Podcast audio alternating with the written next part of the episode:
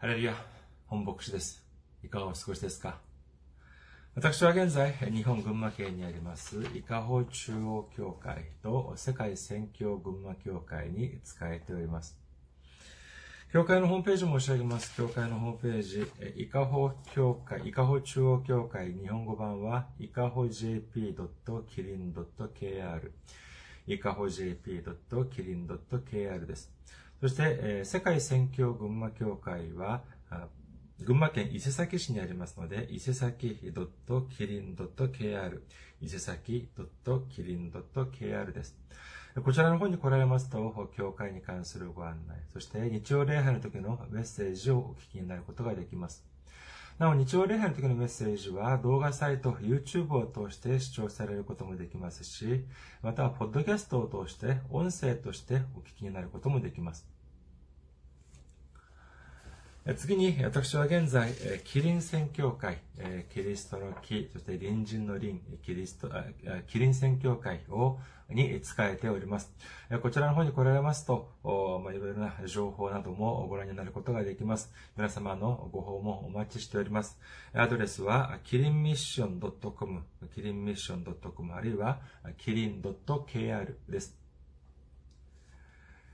次に、えメスあメールアドレスを申し上げます。私のメールアドレスは、えキリンミッションアットマーク gmail.com、キリンミッションアットマーク gmail.com、あるいは、キリンアットマークキリン .kr、キリンアットマークキリン .kr です。こちらの方にメールを送ってくださいますと、私がいつでも直接受け取ることができます。次に、先週も選挙支援としてご奉仕してくださった方々がいらっしゃいます。ファン・ソクさん、ソン・ヒョンスさん、シュ・ビジョン協会さん、キム・ジェウォンさん、ジュ・ダイさん、キム・ユミさん、キム・ジュンギュさん、イ・スヨンさん、そして、イェイン協会のキム・ヨンス牧師先生が選挙支援としてご奉仕してくださいました。ありがとうございます。本当に大変な時期にもかかわらず、このように選挙を支援してくださって本当に大きな励みになります。イエス様の驚くべき祝福と溢れんばかりの恵みが共におられますようお祈りいたします。次に、選挙支援としてご奉仕してくださる方々のためにご案内いたします。まずは、群馬銀行です。日本にある銀行です。群馬銀行。店番号は190、口座番号は1992256です。群馬銀行、店番号は190、口座番号は1992256です。次に、ゆうちょ銀行を申し上げます。ゆうちょ銀行は、あ記号は10450、番号は356-44801、天板は048となっております。ゆうちょ銀行、記号は10450、番号は356-44801、天板は048です。次に、韓国にいらっしゃる方々のためにご案内いたします。これは韓国にある銀行です。えー KB 国民銀行です。口座番号は07921-0736-251。KB 国民銀行、口座番号は07921-0736-251となっております。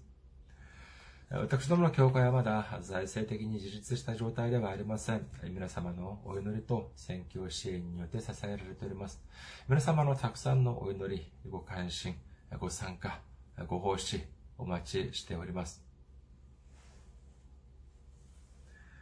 それでは、今日の御言葉見てみます。今日の御言葉は、ローマ人の手紙8章29節の御言葉です。ローマ人の手紙8章29節お読みいたします。神はあらかじめ知っている人たちを御子の形と同じ姿にあらかじめ定められたのです。それは多くの兄弟たちの中で御子が長子となるためです。アメン。ハレルヤ、主を愛する方はアメンと告白しましょう。アメン。今日は皆様と一緒にローマ人の手紙の公開71回目の時間といたしまして、大いなる計画というテーマで恵みを分かち合いたいと思います。今日の御言葉をもう一度見てみましょうか。ローマ人の手紙8章29節神はあらかじめ知っている人たちを巫女の形と同じ姿にあらかじめ定められたのです。それは多くの兄弟たちの中で巫女が長子となるためです。アメ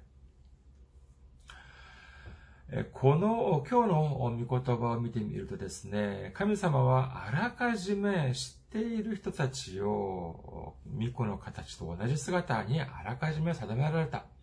えこれ巫女というのは当然イエス様のことであります。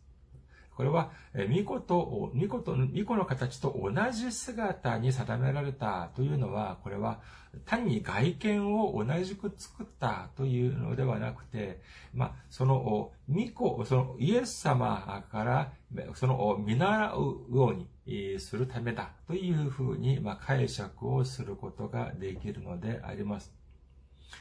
つまり、まあ、その見本としましてイエス様があって、そしてそのイエス様を見習うように、私たちを定められたというふうな、ふうに解釈しなければなりません。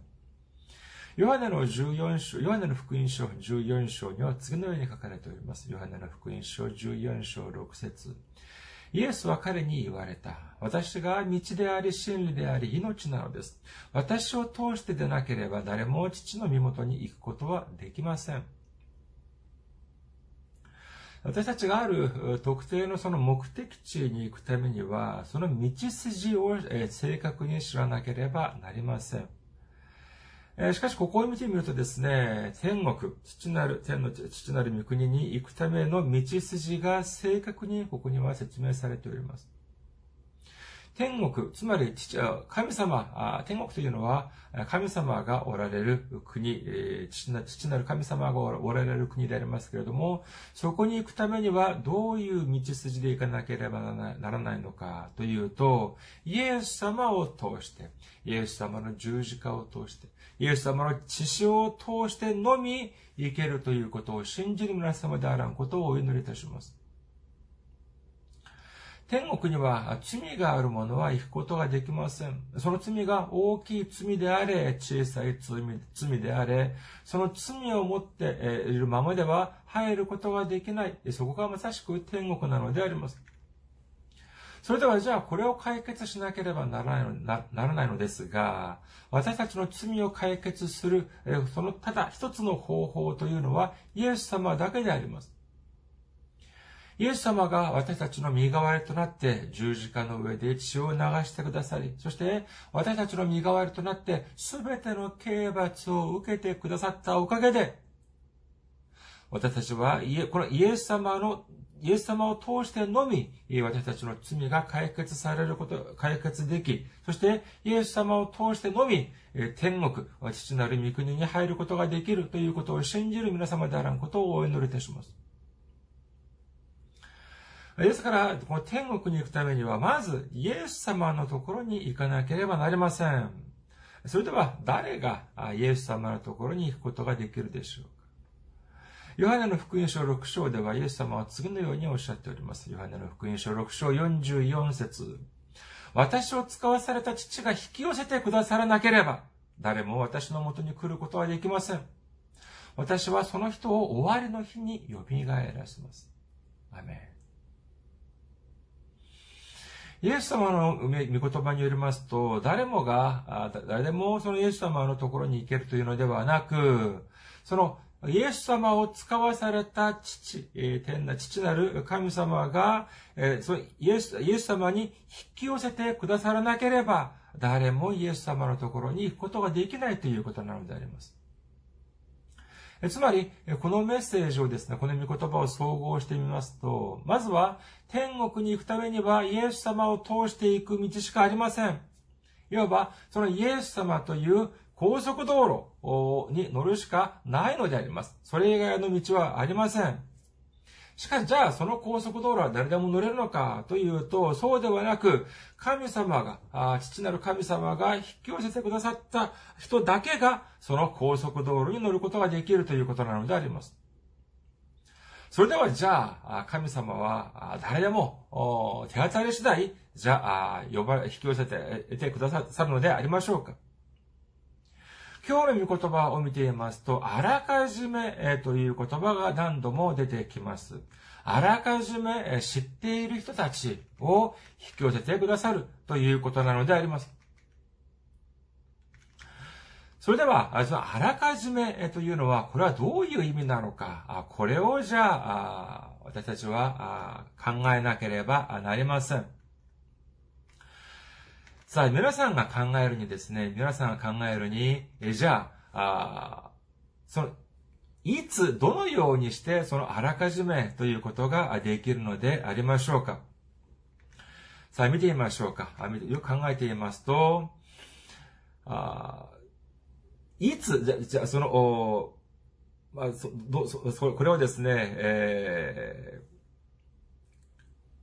私たちが、じゃあ、いつ神様が私たちをあらかじめ定められたのか、いつ、いつ神様が私を知るようになるのか。というのが問題でありますけれども、それはじゃあいつなのでありましょうか。ここにはですね、問題が発生します。何かというと、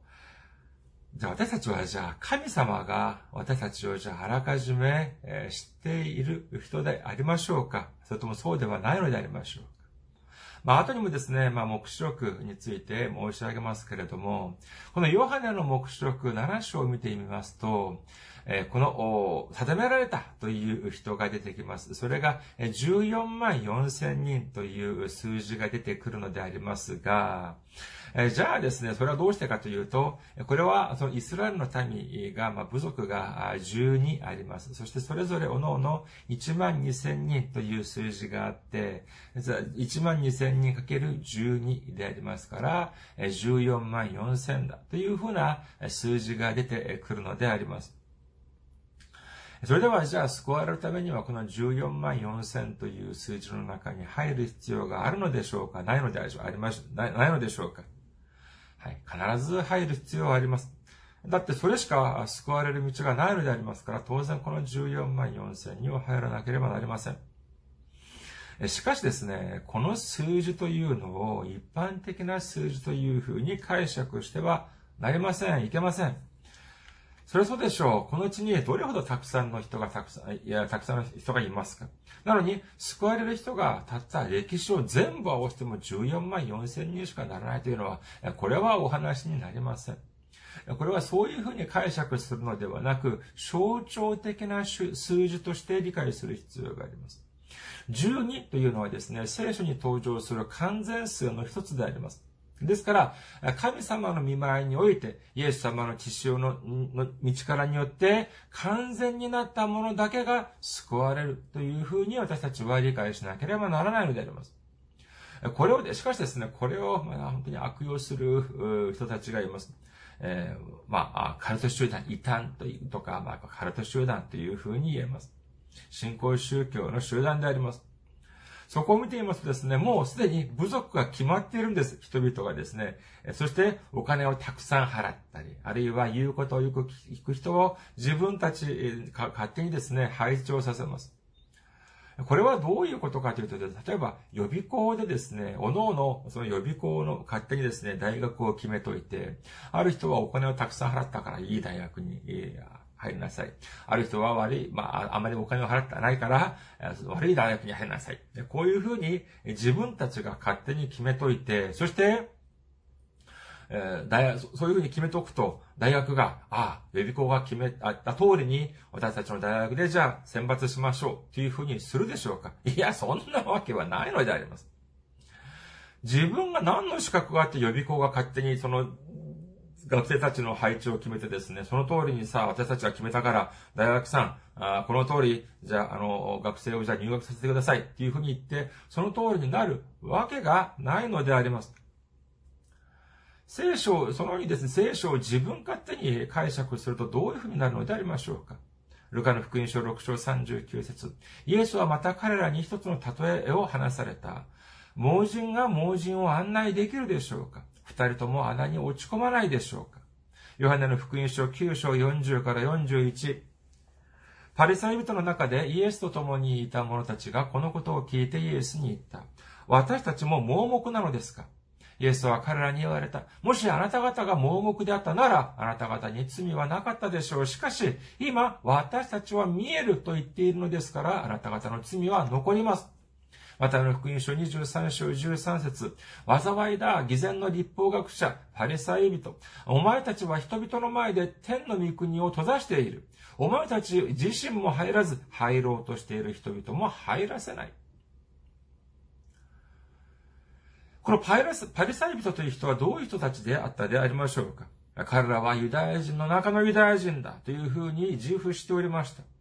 神様の御言葉を誰よりもよく知っている人々、誰よりも信仰が熱い人だというふうに信じていて、そして、そう、だからこそ自分たちの言うことを聞かなければならない。自分たちの言うことを聞くことが天国に行くことができる。そういうふうに主張したのであります。自分たちは誰よりも先に救われること、救われるはずだというふうに信じて疑わなかった人たちでありました。しかし、イエス様は彼らに対しておっしゃいます。人を導く、人を導く人たちを、というふうに、人を導くためには、前を見ることができなければならない。これはもちろん霊的なことを言っております。しかし、あなたたちは前を見ることができない盲目である。ですから、だから、あなたたちは自らも入ることは、天の御国に入ることもできないし、そして入ろうとしている人も、あなたたちは入らせない、邪魔をしている。こういうふうにおっしゃっているのであります。皆さん、私たちが神様を信じて、イエス様を救い主で救い主として受け入れたのであれば、私たちはイエス様の十字架の血潮によって、私たちの全ての罪が許され、義として認められることということを信じる皆様であることをお祈りいたします。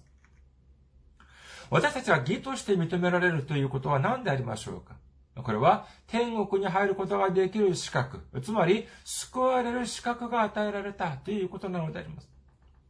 まあ厳密に言えば、私たちはまだ救われてはおりません。まだこのように言います。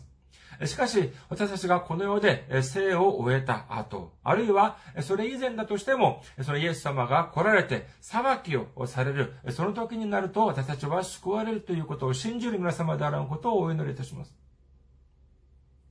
さあ、ここの点を押さえた後、上で、今日の本文をもう一度見てみることにいたします。ローマ、ローマ人の手紙8章29節神はあらかじめ知っている人たちを巫女の形と同じ姿にあらかじめ定められたのです。それは多くの兄弟たちの中で巫女が長子となるためです。神様だ、神様は私私をあらかじめ知っていて、そして、巫女の形にされることを定められた。つまり、巫女、イエス様に見習うようにしたというふうに書かれているのであります。この点においてですね、私たちは2点について考えてみたいと思います。一つは、いつということで点であり、二つ目は、なぜという点であります。まず、いつという点について考えてみましょう。今日の本部を見ていますとですね、神様は私たちをあらかじめその定められたというふうに書かれ、私たちをあらかじめ知っていて、あらかじめ定められたというふうに書かれていますけれども、それではじゃあ、いつから私たちを知っておられ、いつから私たちをあらかじめ定められたのかという点が問題であります。私たちがイエス様を信じた後、神様は私たちを知ったのでありましょうかもしそうだとすると、少し話が、前後が逆になってしまいます。ついつまが合いません。先ほど見てみたように、神様が引き寄せてくださるのでなければ、誰もイエス様のもとに行くことができません。これはどういうことかというと、イエス様を信じた後になって神様が私を知ったというのではあれば、これは全然その話が逆になってしまいます。皆さん、このようなこと考えたことありませんか？イエス様が鞭に打たれ、そしてもう全身が血まみれになって十字架にかけられたとき、その十字架の血潮の道からによって救われるべき、救われるはずの私たちの名前、私たちの顔をイエス様は当時十字架の上で知っておられたでしょうか？まだ知らなかったでしょうか？イエス様が十字架にかけられた時、私たちを知っておられるためには、どういう風になる必要がありますか？そうです。神様があらかじめ知っていて、そして、イエス様を、私たち、私たちをイエス様に引き寄せてくださる、導いてくださる、このような計画が、そのイエス様が十字架にかけられた、その時点でなければなりません。イエス様が十字架にかけられたとき、神様があらかじめ私たちを知っておられる。そして、イエス様に、えー、引き寄せてくださるという計画があったのであれば、十字架にかけられたイエス様は私たちを知っておられたはずでありますけれども、神様がまだその時に、え私たちをイエス様に引き寄せてくださるという計画がなかったのであれば、十字架にかけられたイエス様もまだ私たちの名前、私たちの顔は知らなかったはずであります。それではじゃあ私たちは、神様は私たちを引き寄せてくださる、私たちをあらかじめ知るという計画、いつされたのでありましょうか？その答えはどこから探さなければなりませんか？そうです。聖書から探さなければなりません。エペソビトの手紙1章3節から6節には次のように書かれております。エペソビトの手紙1章3節から6節私たちの主イエス・キリストの父である神が褒めたたえられますように、神はキリストにあって天井にあるすべての霊的祝福をもって私たちを祝福してくださいました。すなわち、神は世界の礎が据えられる前から、この方にあって私たちを選び、見前に聖なる傷のないものにしようとされたのです。神は御心のの良しとするところに従って、私たちをイエス・キリストによってご自分の子にしようと愛を持ってあらかじめ定められておられました。それは神がその愛する方にあって私たちに与えてくださった恵みの栄光が褒めたたえられるためです。神様はいつ私たちをあらかじめ定められたと書かれておりますか？そうです。世界の礎が据えられる前から、つまり、この世が作られる前から神様がこの世を作られる前から、すでに私たちをあらかじめ定められておられたということを信じる皆様であることをお祈りいたします。イザヤ書には次のように予言されております。イザヤ書53章11節彼は自分の魂の激しい苦しみの後を見て満足する。私の正しいしもべはその知識によって多くの人を義とし、彼らの咎を追う。この御言葉によるとどうでしょうか？そうです。イエス様は十字架にかけられた時、すでに神様は私たちを知っておられ、私たちを将来イエス様に引き寄せてくださるという計画を持っておられたゆえに、十字架にかけられたイエス様も、将来イエス様の血潮によって救われるはずの私たちを間違いなく知っておられたはずであります。そしてそれだけでなく、私たちを救われる、私たちの救いを、私たちに救いを与えてくださる、その十字架のその試練を、に対してイエス様は満足されたというふうに書かれております。本当にこの聖書はですね、新約、旧約ともに神様の愛、イエス様の愛で満ち溢れているのでいるではありませんか？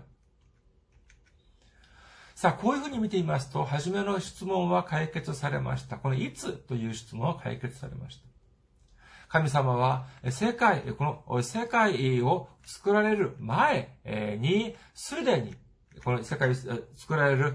前、つまり世界の礎が据えられる前から私たちを救ってくださるという計画を持っておられたのであります。次には、じゃあ2番目の質問であります。これは、いつ、あどうしてかということであります。神様はどうして私たちを呼ばれたのでありましょうか今日の本文もう一度見てみます。ローマ人の手紙8章29節神はあらかじめ知っている人たちを巫女の形と同じ姿にあらかじめ定められたのです。それは多くの兄弟たちの中で巫女が長子となるためです。この御言葉によりますとですね、私たちを呼ばれた理由というのが、その神、御子の形と同じ姿にあらかじめ定められた。つまり、イエス様と同じようになるということを望まれたということなのであります。え少し考えてみましょうか。えかま簡単に考えてみましょうか。私たちが天国に行くためなのであれば、私たちが救われるためであれば、というどういうふうにしなければならないのかというと、まあ簡単に言えば、イエス様を信じなければなりません。私たちがイエス様を信じると、それを義と認めてくださって、天国に入る資格が与えられるのであります。ここで少し妙なことを申し上げましょうか。じゃあ、それでいいじゃんっていう話なんですけれどもですね。どういう意味かというとですね、私たちが今一生懸命神様を信じて、そしてイエス様を信じる理由が何かというと、天国に入るためでありましょう。それでは、まあ、妙な言い方かもしれませんが、それでじゃじゃ十分ででしょう。イエス様のように、イエス様にそれ以上見習う必要ってないんじゃないですか？という話なんです。私たちはついにで、ついにですね、この信仰の次の段階に進むことになります。おそらく皆さんは今までこのようなことを一度も考えなかったかもしれません。そのような質問。しかし、私たちが必ず知っていなければならない質問なのであります。このような質問皆さん一度聞いたことがあるでしょうか？私は一度も聞いたことがありません。しかし、必ずえ知っていなければならない点であります。さあ、心の準備はいいですか？じゃあ、質問をいたします。皆さんが天国に行かれた後、何をしたいですか？皆さんが天国に行かれた後、何をすることになると思われますか？このような質問、皆さん考えたことが終わるでしょうか？たくさんの人が考えられるに、どういうふうに考えられているかというと、この世で生を終われば、その次には天国に行けばいいというふうに考えておられます。いや、それが間違えたというのではありません。えー、必ず天国に行かなければなりません。地獄に行くと大変なことになってしまいます。これも妙な、妙な話に聞こえるかもしれませんが、えー、まあ、興味深いのは何かというとですね、地獄というのは、これ比較的思い浮かべやすいんです。想像しやすいんです。地獄がどういうところかというふうな質問を受けると、どういうふうに答えられますか？まあ、時間の関係上、まあ、引用はしませんけれども、聖書を見ていますと、あたくさんのところでその地獄に関する描写が書かれております。その中に見てみますと、熱い炎の中で苦しむような姿。これはまあ想像に固くありません。それではじゃあ将来、天国に行く皆さんは天国に行った後何をされますか？誰かが皆さんに、ねえねえ、天国に行くと何がいい？っていうふうに、えー、そのような質問を受けると皆さんはどういうふうに答えられますか？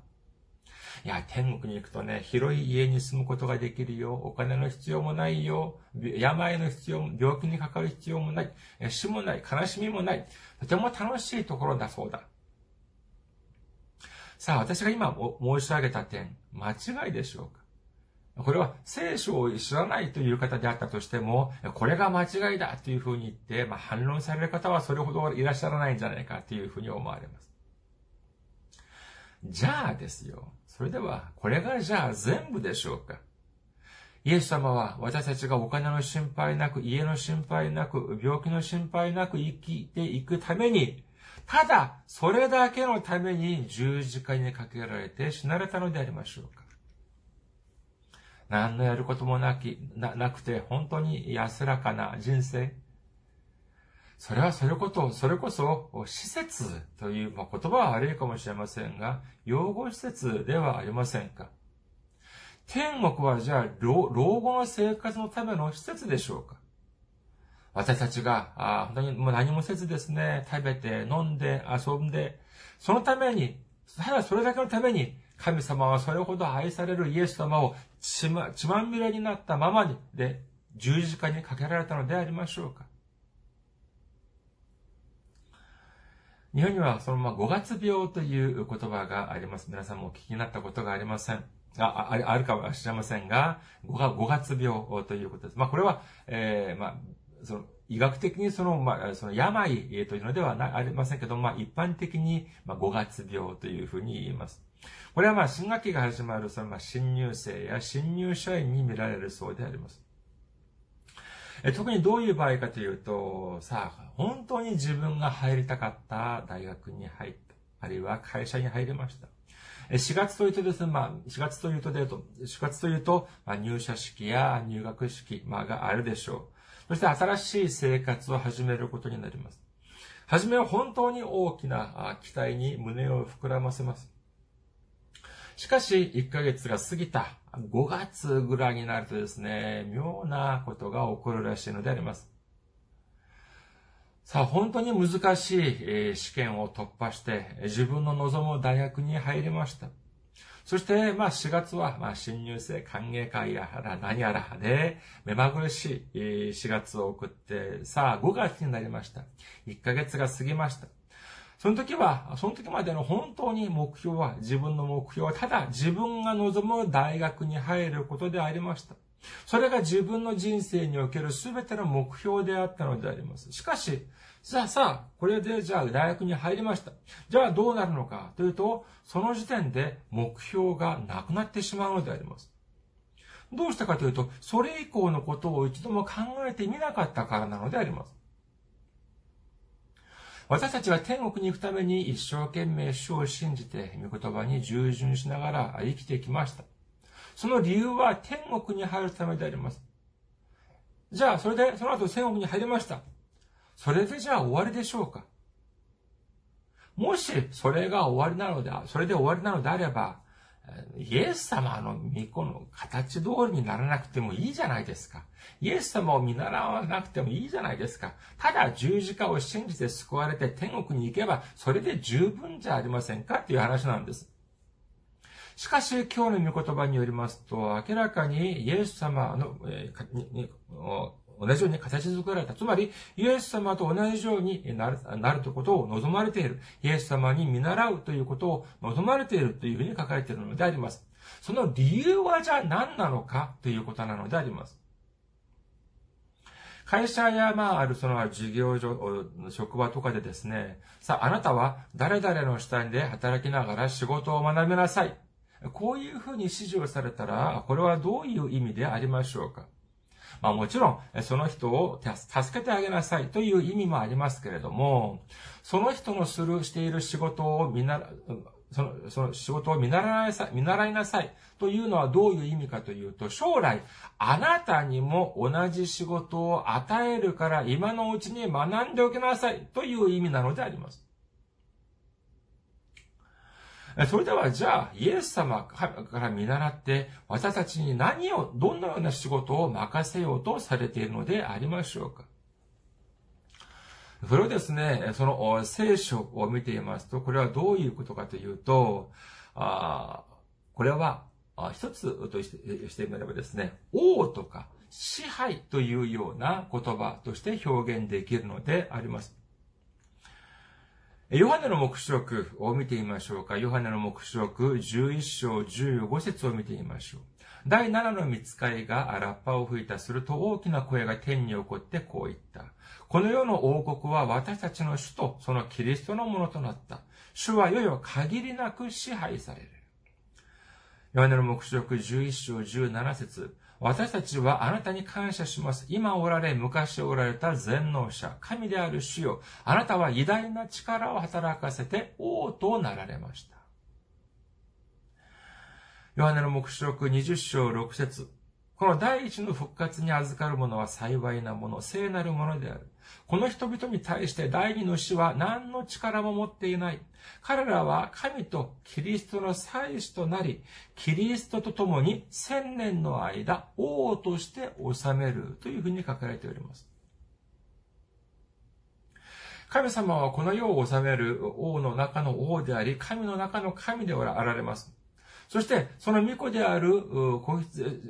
羊、イエス様もこの世を治めております。そして、将来、私たちが天国に入るのであれば、そこでただ食べて飲んで踊るだけでなのではなく、イエス様と共にこの世を治めるということを信じる皆様であらんことをお祈りいたします。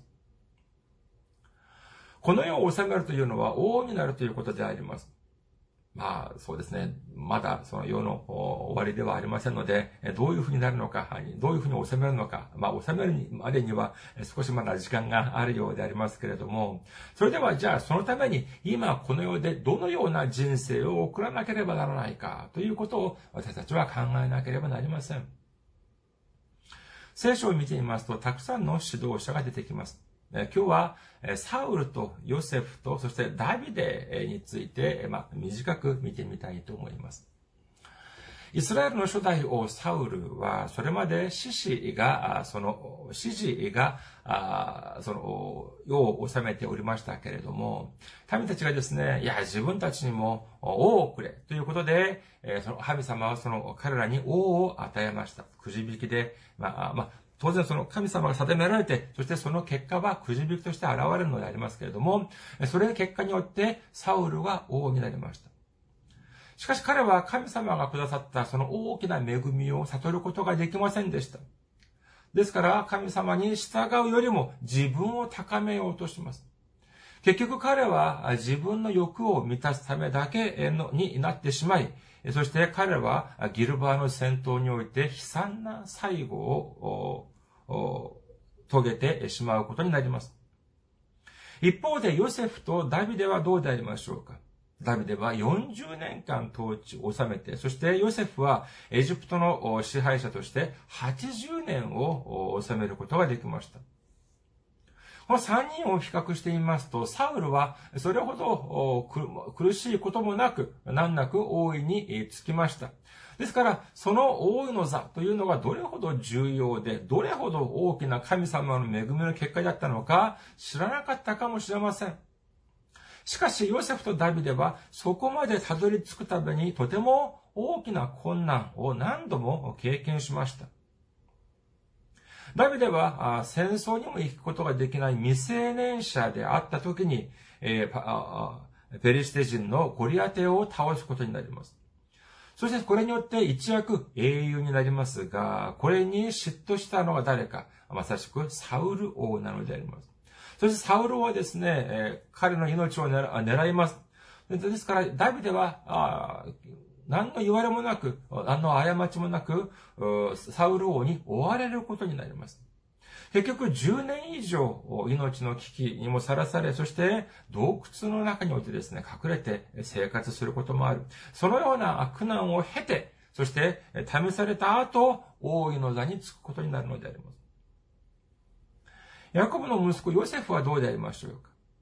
彼は幼い年にですね、何の過ちもなく、ないまま、兄から憎しみを受けですね、まあ、いじめでしょう、本当に。それこそいじめです。いじめを受けてですね、エジプトに売られてしまうことになります。そこで奴隷として生きていくとにですね、じゃあそこでいいことが起こるのかというと、いやいや、もう泣き面に蜂もいいところであります。何の言われもなき、何の過ちもなき、濡れ衣を着せられてですね、牢に入れられてしまいます。しかし、ヨセフもやはりそこでたくさんのその苦しみ、たくさんの苦難を経て神様を知ることができ、そしてエジプトの支配者になって80年も治めることができたのであります。私たちが将来天国に入ることになると何の苦難もないで、ないのでありましょうか何の苦もなく王を落として統治することができるでありましょうかヨハネの目標を見ていますとですね、サタンと戦争をして、そして一度勝って終わりというのではないのであります。ヨハネの目視録20章1節から3節を見ています。ヨハネの目視録20章1節から3節また私は見つかりが底知れぬところの鍵と大きな鎖を手にして天から下ってくるのを見た。彼は竜、すなわち悪魔でありサタンである古い蛇を捉えて、これを千年の間縛り、千年が終わるまでこれ以上諸国の民を惑わすことのないように、底知れのところに投げ込んで鍵をかけ、その上に封印をした。その後、竜は、しばらくの間、解き放れることに、解き放たれることになるというふうに書かれております。そして、その後、7節の以降にはですね、その、この底知れぬところから出てきた、そのサタンがですね、千年後に出て出てきな、出てきたサタンが、どれほど恐ろしいことをしでかすのかというのが書かれております。これを見るとですね、私たちが将来天国に行った後もですね、ただ、何の、何も考えず、ただ楽にですね、ただ楽しく食べたり飲んだりするだけというのではなく、私たちは主と共に収めながら、そして私たちが克服しなければならない。そして私たちが勝たなければならないことがたくさんあるのではないか。その後もたくさんあるのではないかというふうに考えられるのであります。ここの時点でにおいてですね、私は、私自身の、まあ、それほど長くない人生を振り返ってみることができました。今まで私たち、私が生きてきた、その、まあ、奇跡を見てみるとですね、本当に、主の導きを否定しようとしても否定することができません。まあ、先日私の妻ともこのような話をしましたけれども、今私の人生、今私の人生というのを一言で、えー、その整理表すのであれば何かというと、神様の伏線の回収というふうに考えられるのであります。私たち、私が今までしてきたその経験というのが、後になってどのように使われるのか、私は全く知る由もありませんでした。例えば、運転一つをとってみてもそうであります。20代の時に私は、その時に韓国のソウルに住んでいましたけれども、その時にですね、私は一生ソウルに住むと、つもりでありました。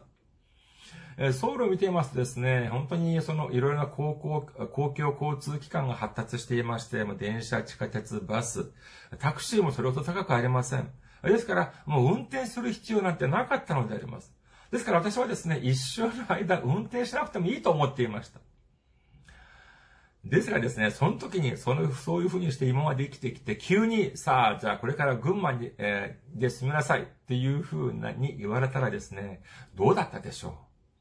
えー、群馬県というのはですね、まあ、いろいろと公共交通機関が、まあ、東京に比べれば本当に、えー、ないようなものであります。もちろんバスもありますけれど、バスもあり、電車もありますけれども、えー、そのような、まあ、東京の、とかソウルのようにはいきません。ですから、たくさんの人が、まあ、運転をしています。まあ、免許の所持率が、えーかなり日本でも上位に入るというふうに聞いています。それは何かというと、それほど交通機関が足りないということであります。それほど、それ、それくらい車が必需品だということなのであります。えですからも、ま、もし、その何もその運転免許もなく、経験もなく、今まで生きてきて、これから急にじゃあ群馬で、えー、住みなさいって言うと、本当に途方に暮れたかもしれません。それに日本の免許をさ、じゃあこれから取ろうっていうと、日本の免許本当に、えー、取るのが本当に厳しいっていうのは皆さんお分かりだと思います。しかしですね、30代、アメリカ、あそれも西部を見ていますと、本当にそこ、アメリカの西部もですね、運転をしないと本当に不便なんです。ですから、運転をしない、えー、でもするしかなかったというふうに言えます。そのおかげでですね、本当に徹底的に運転というのを仕込められました。それ以外にもですね、インターネットのホームページや YouTube、ポッドキャストを見てみますと、今まで、まあ、まあ、まだまだ、力不足ではあって、まあ、お恥ずかしいのではありますけれども、しかし、ここもこういうのを見ていますですね、今まで私がお金を払って、その、塾とかで、いや、学校とかで習ったものは一つもありません。でも、今振り返ってみると、その全てのことが、今、主が使われるために、あらかじめ、私たち、私に、このようにまトレーニングをしてくださったのではないか、というふうに考えるとですね、本当にどれほど感謝が溢れるか知れません。そして、主が、私たちに、え、くださったのは何でありましょうかそれは永遠なる命であります。永遠なる命をよく考えていますですね、これは永遠なる命であって、一度終わって、初めからまたは、その、最初からまた始まるという意味ではないんです。ですから、私たちの人生というのは、この地で過ごす、たった数十年で終わるのではなく、これから永遠に、主の天の父なる御国に入った後でも、永遠に続く人生だということを信じる皆様であらんことをお祈りいたします。それでは、今のこの人生、今のこの生もやはり、これ以降、神様の国に行って、天国に行っても、そして王として、え統治する、そういう時にも、使う、有有益に使うことができる、そのためのトレーニングで、なトレーニングじゃないと誰が言うことができるでありましょうか？皆さん、天国というのは、この地で数十年生きた後、行く施設、養護施設ではありません。むしろ、そこに行っての人生というのは、が本当であり、今の人生というのは、天国に行った後に送る人生のための練習というふうに、練習ではないかというふうに考えることができるのであります。